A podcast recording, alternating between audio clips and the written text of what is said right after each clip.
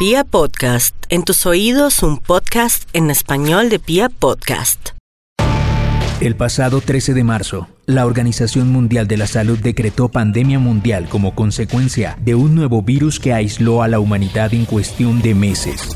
Todos los sectores e industrias del planeta pararon en seco para evitar que el COVID-19 cobrara más víctimas. ¿Cómo ha vivido la economía, la política, la cultura y la sociedad en general este reto? Ahora, ¿qué? ¿Cómo están? Soy Natalia Ochoa y bienvenidos a este nuevo capítulo de Y ahora qué. Todos ustedes que han estado siguiendo estos podcasts en donde hemos analizado por sectores qué está pasando y cuáles son los retos más importantes que va a enfrentar cada una de las industrias, cada uno de los sectores que componen pues nuestra sociedad, nuestra economía, nuestro país. Y hoy tenemos un invitado muy especial. Estudió Historia del Arte en el Instituto Secol en Florencia, en Italia eh, en, en, Colombia ha complementado su formación de diseño y de mercadeo de la moda en la Escuela Arturo Tejada y Ricardo, Ricardo Pava, yo sé que ustedes ya saben de quién estoy hablando, ha manejado la imagen de personalidades muy importantes de la política y de ejecutivos a nivel nacional e internacional. Y con él vamos a hablar hoy de la moda y los retos que trae a esta industria el aislamiento y el COVID-19. Ricardo, ¿cómo estás? Bueno, eh, gracias por esa invitación y ahora que, y tú Natalia, que tan querida, nos has invitado a este momento tan especial. Bueno, ¿cómo has estado? ¿Cómo ha enfrentado tu, tu marca? Hablemos, arranquemos por tu marca. ¿Cómo ha enfrentado tu marca todo esto que está pasando? Bueno, yo creo que nosotros somos creativos y una gran ventaja que, ya hablo por, por todos los que estamos en el sector y por mí, que uno realmente está reinventándose 24/7, como llamamos. O sea, nosotros estamos haciendo siempre proyectos de innovación muy anticipados y pues eh, esto nos ha cogido de una manera de verdad así un poco de sorpresa, yo creo que a todos, porque regularmente uno se anticipa los hechos según lo que está viviendo eh, de algún momento con anticipación, explico, o sea, uno proyecta el próximo año con base en lo que está pasando hoy. Pero hoy ha sido un hoy muy diferente que es lo que estamos viviendo hoy, una situación muy compleja de la cual pues tendríamos mucho que hablar y eso hace que nosotros nos reinventemos muy rápido y ese es, una, ese es un privilegio en el cual pues nosotros estamos muy conscientes de ser muy rápidos en este momento y acomodarnos desde el punto de vista sociológico a las nuevas eh, costumbres que está viviendo el ser humano y eso nos hace entender de que eh, muchas cosas van a cambiar. Y e, pues de eso esa, esa precisamente es una pregunta que yo te tenía también. Todos hablan de la reinvención, pero ¿qué significa realmente o cuáles son los caminos de la reinvención en el mundo de la moda y más en la moda de lujo, que es un poco el tema que tú manejas también? Mira, el tema de la reinvención eh, pasan las cosas muy, pues, muy elementales. Eh, el tema es que regularmente cuando hay crisis de, mm, económica en el mundo, la moda se vuelve muy austera cuando hay bonanza, la moda se vuelve muy eh, eh, eh, de, excesos, o sea, es muy fuerte, vemos la innovación con mucha, mucha agresividad en el buen sentido de la palabra, o sea, cosas, colores fuertes, mm, accesorios y formas fuertes, entonces todo eso hace que la situación de la dificultad que hay ahora haga que todo el mundo inmediatamente se vuelva cosas más austeras. Y cuando hablo austeras es mucho más elementales, más básicas, más simples, menos costosas, porque cuando hay auster cuando hay bonanza, vuelvo y repito, tú te puedes comer una chaqueta roja que te la pondrás una vez al mes. Hoy te tendrás que poner una chaqueta eh, relajada, básica en algodón, para ponértela 10 veces o 20 veces en un mes. O sea, es un tema exagerado, pero es de esa forma. Por eso se habla de minimalismo en los años 90, donde lo menos es más. Y es, es eso, es estar bien con menos. Entonces, estar bien no se necesita eh, tener un exceso encima, sino tener algo que te sientas bien contigo misma. Y obviamente adaptado a tu presupuesto económico, que es una de las cosas muy fuertes que nos va a pegar hoy en día en la moda la parte económica. De acuerdo. Mm, y mira, pues revisando algunas cosas, eh, uno eh, vimos más o menos en el 2008, tú, tú sabes más, me vas a corregir, eh, que se mostraron en algunas pasarelas del mundo tapabocas, tapabocas de diseño, tapabocas con lentejuelas, tapabocas, no sé, con cosas, con, con, con incrustaciones de cosas llamativas pero esto fue 2008. Hablando un poco de eso que tú decías, que la moda se adelanta un poco hacia el futuro, esto era tal vez una predicción y además tendrá sentido en algún punto que alguien use un tapabocas que no sea meramente funcional. No, el tapabocas se utilizaba precisamente, se manifestaba también por temas de salud, temas de contaminación, es el, el exceso de la parte industrial en el mundo. Entonces muchos diseñadores se concentraron demasiado en esas situaciones de, de la contaminación, donde ya hoy la gente que es urbana, que es regularmente la gente joven, pues es mucho más sensible a cuidarse y a entender de que hay una dificultad que es respirar aire puro. Y para eso pues salen los tapabocas y hoy lo tenemos para dos cosas, para lo mismo porque seguiremos contaminados con el aire que nosotros mismos eh, estamos generando y adicionalmente pues este virus que nos tiene pues en jaque. Entonces pues yo creo que eh, es un poco un poco va relacionado lo, lo, del 2008 que tú comentas con lo de hoy, que una con la otra creo que tienen una similitud, es básicamente eso.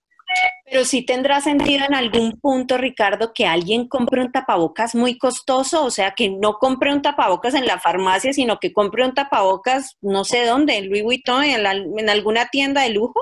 ¿Eso tiene sentido?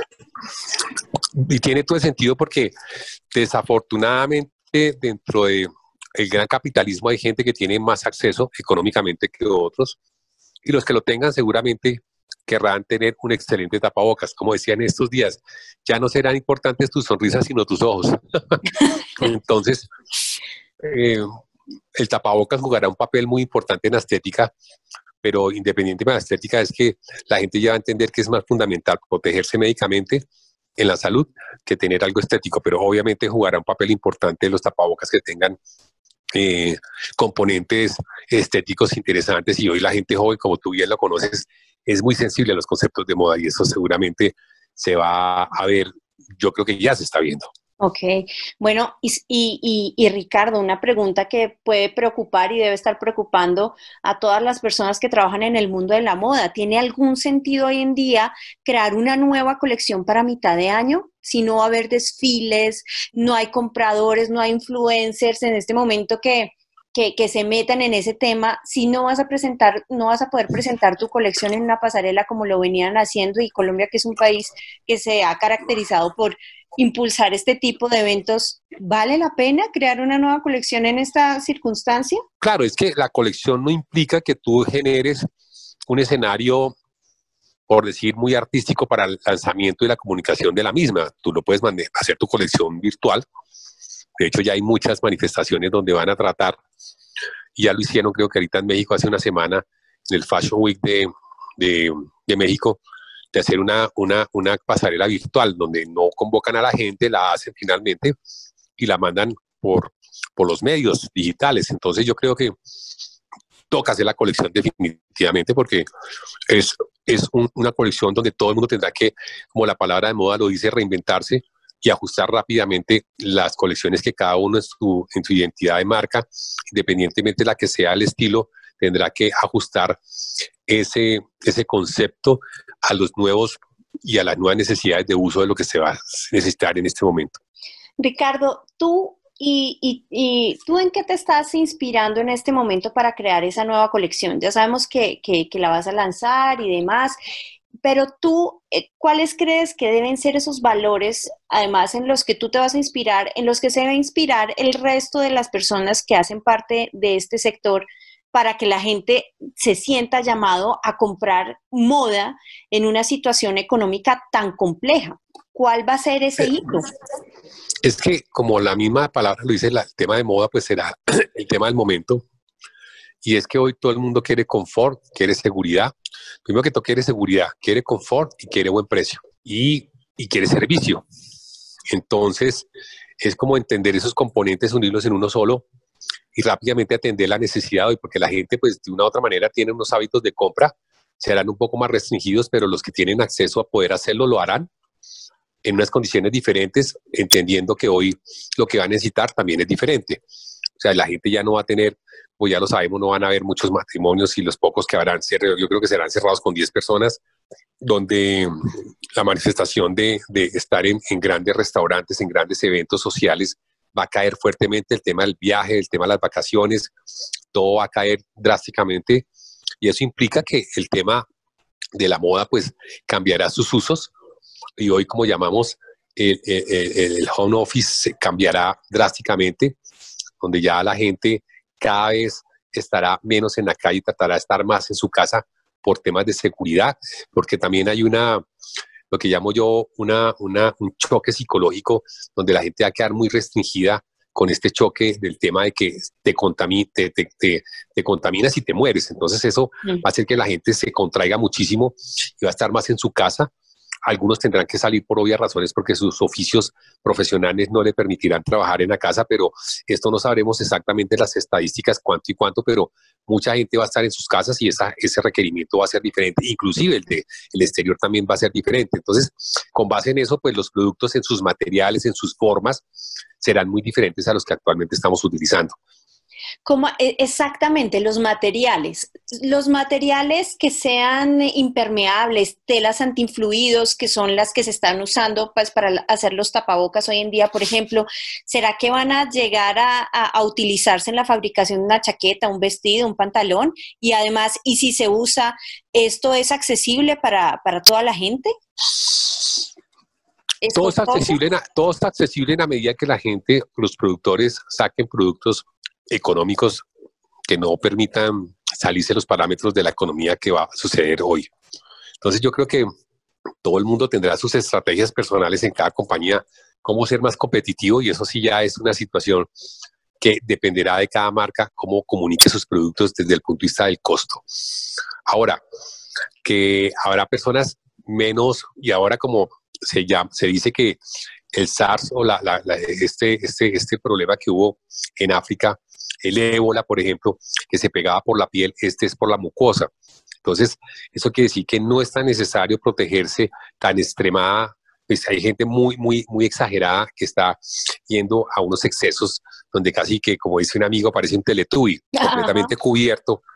Y me parece que eso ya son unos excesos porque ya se está comprobado que no se requiere. Hay que tener un poco de confianza, pero con los, los requerimientos de seguridad básicos, que es el tapabocas, y tener pues sus, sus manos con gel todo el tiempo después de que toque cosas y, y no acercarse a personas que no tengan tapabocas. Es como lo mínimo que uno tiene que, si uno se genera confianza con esas mínimas normas, yo creo que no es necesario cambiar muy drásticamente el tema del vestuario. Pero hay gente que tiene algunas eh, psicologías extrañas y creen que tener ciertos accesorios con ciertos materiales los va a proteger y seguramente van a ser un poco innecesarios, pero de igual manera la gente se los pondrá y respetable. Será innecesario, pero tal vez la gente los compre, ¿no? Puede ser. Seguramente, los, no, de hecho ya los están comprando. De acuerdo. Ricardo, ¿qué le podemos decir a tanta gente que en los últimos años además se ha involucrado en el sector de la moda en Colombia, que tiene sus negocios que son pymes o que son pequeñas empresas o que son personas, son independientes y que se metieron y le apostaron al mundo de la moda, a la fabricación de, de vestuario? En esta crisis, en esta situación económica, ¿cuál es esa voz de aliento de una persona que lleva tantos años en el negocio? Bueno, yo creo que una de las situaciones más complejas ahora es que habrán diferentes niveles de, estados económicos o de, crisis en cada compañía. Habrán unas con mucha dificultad, otras con más o menos y otras que no las van a tener porque tendrán algunos privilegios. Pero dando, como tú dices, un voz de aliento o unos tips muy claves para mí personalmente, yo creo que es fundamental que todo está en la mente. Yo creo que uno tiene que tener muy buena energía y la energía siempre arriba, muy positivo, porque también esos adjetivos, esos sinónimos, escúchame, de lo negativo, y comienzas tú a decir que esto está mal, esto está difícil, el otro se quebró, esto no va a volver a hacer, esto no se va a vender, eso, y comienzas a acumular eso, se te vuelve una bomba negativa que te explota y te acaba con todo. Pero si tú tienes sinónimos positivos, creo en mí, creo que esto va a mejorar, vamos despacio, me voy a contraer, voy a revisar cómo ajusto, cómo hago y muchos más, pues obviamente esto hará que tú salgas adelante con toda seguridad. Entonces, hablar de las cosas positivas y mirar también cómo puedes tú con sensatez contraerte, porque tendrás que contraerte, pero no desaparecer, porque una cosa es reducir, otra cosa es desaparecer. Entonces, si tú te, reduces a, la expresión que, económica que te permita tu estudio económico del momento, podrás entender de que puedes subsistir y esperar, porque finalmente todo pasa y todo tiene solución en la vida, todo, absolutamente todo. Entonces, yo creo que lo único que uno tiene que hacer es generar un espacio en el tiempo, una línea del tiempo que la, la trace y comenzar a mirar y jugar financieramente con unos números que son tus costos fijos para poder sobrevivir y cómo lo vas a lograr, reduciendo a tu, mínima, o, o expresión según tu, vuelvo y repito, tu, tus costos fijos de tu compañía como opera. Y con base en eso comenzarás otra vez, si es de ceros no importa, pero no cerrar la operación desde el punto de vista mental, de industria físico, que te quedes con lo mínimo, pero que logres continuar, pero y reinventarse rápidamente y buscar unos caminos mientras tanto vuelve a coger esto porque esto volverá a coger. Seguramente algunas cosas cambiarán en el tiempo, otras no. Eso todavía nadie lo puede predecir. Pero yo creo que es fundamental, fundamental pensar en positivo y es como si saliera una nueva colección de la vida y seguir adelante y no perder nunca el norte, porque yo siempre le, le digo a la gente, lo que uno hace no es un negocio oportunidad, debe ser un proyecto de vida. Y nosotros estamos en un proyecto de vida que es la moda y esta es parte de las pruebas que nos pondrá la vida y la tenemos hoy vigente, latente, y tenemos que salir de esa y tendremos que continuar con la que viene. Entonces yo creo que nada es, e, es, eh, Micho, nada es imposible superarlo si tu mente te dice que sí. O, Micho, si te dice que no, sea, si tú todo en tu mente lo logras, si tú siempre piensas en positivo. Eso para mí es fundamental. y tener una buena... Ese es un mensaje además para, no solamente para el sector de la moda, para todos, ¿ah? Para todos. Hay gente que se ha, eh, ayer estaba leyendo, tiene un artículo muy devastador de un empresario muy famoso, no más empresario, era un líder de una compañía importante, lo sacaron, pero seguramente ganando una fortuna. Él sentía que se le había acabado todo, pero otra gente decía, él decía que con la liquidación podía vivir ocho meses, pero otra persona decía, hay gente que no puede vivir ni 15 días. Ni 15 días. Entonces es un privilegiado y la gente, aún en una situación de esas, siente que se le arrumbó el mundo porque venía en un estado de altísimo confort y bajarse a lo mínimo no pasa nada. A la gente le cuesta trabajo desprenderse de lo material cuando hoy nos damos cuenta que no es lo importante. hoy lo importante es tener salud, tener vida. Es lo que la gente está cuidando y le tiene pavor a enfermarse o morirse. Entonces, despréndase de lo material, que eso lo vuelve a conseguir en el tiempo. En ese, de acuerdo, en ese sentido, ¿cuál debería ser el mensaje de las marcas famosas y grandes de lujo del mundo en esta circunstancia, que además es económicamente muy difícil y de salud pues muy compleja, eh, por lo que estamos eh, viendo todos los días en las noticias que pasa alrededor del mundo, ¿cuál debería ser el mensaje de esas marcas que toda la vida han impulsado y han mercadeado con imágenes de lujo extravagantes, exageradas, eh, de opulencia? ¿Cuál debe ser el mensaje que ellas a través de, de lo que estén haciendo deben estar mandando? Pues yo creo que el mensaje es de que hay que seguir adelante, hay que enfrentar las dificultades y hay que saber sortearlas y saber cambiar de frecuencia, como te lo dije hace, al inicio de la conversación. Hay que cambiar de frecuencia y, entrar en la nueva. Y la nueva nos dirá por el camino cuál va, cuál va a ser la que se va a consolidar. Hoy no lo sabemos, como lo, lo mencionamos hace un momento, no sabemos cuáles serán las nuevas condiciones del mercado. Unas cambiarán, otras no. Se habla que en el Japón y en la China todo sigue otra vez igual. Entonces, fíjate que aquí hay un, porque de pronto ellos superaron más rápido todo, son un país más fuerte económicamente, son mucho más, mucho más personas que nosotros y todos los otros países son más pequeños, otros aún mucho más pequeños y otros con economías más débiles, otros menos débiles y otros más fuertes. Entonces, fíjate que Suecia también se habla que el confinamiento prácticamente no existe, todo sigue funcionando normal.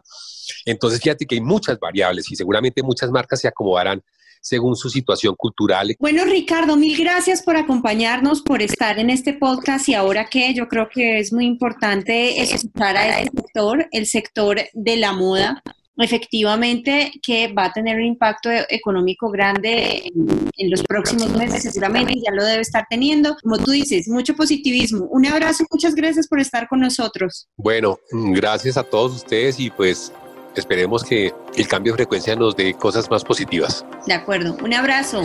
¿Cómo ha vivido la economía, la política, la cultura y la sociedad en general este reto?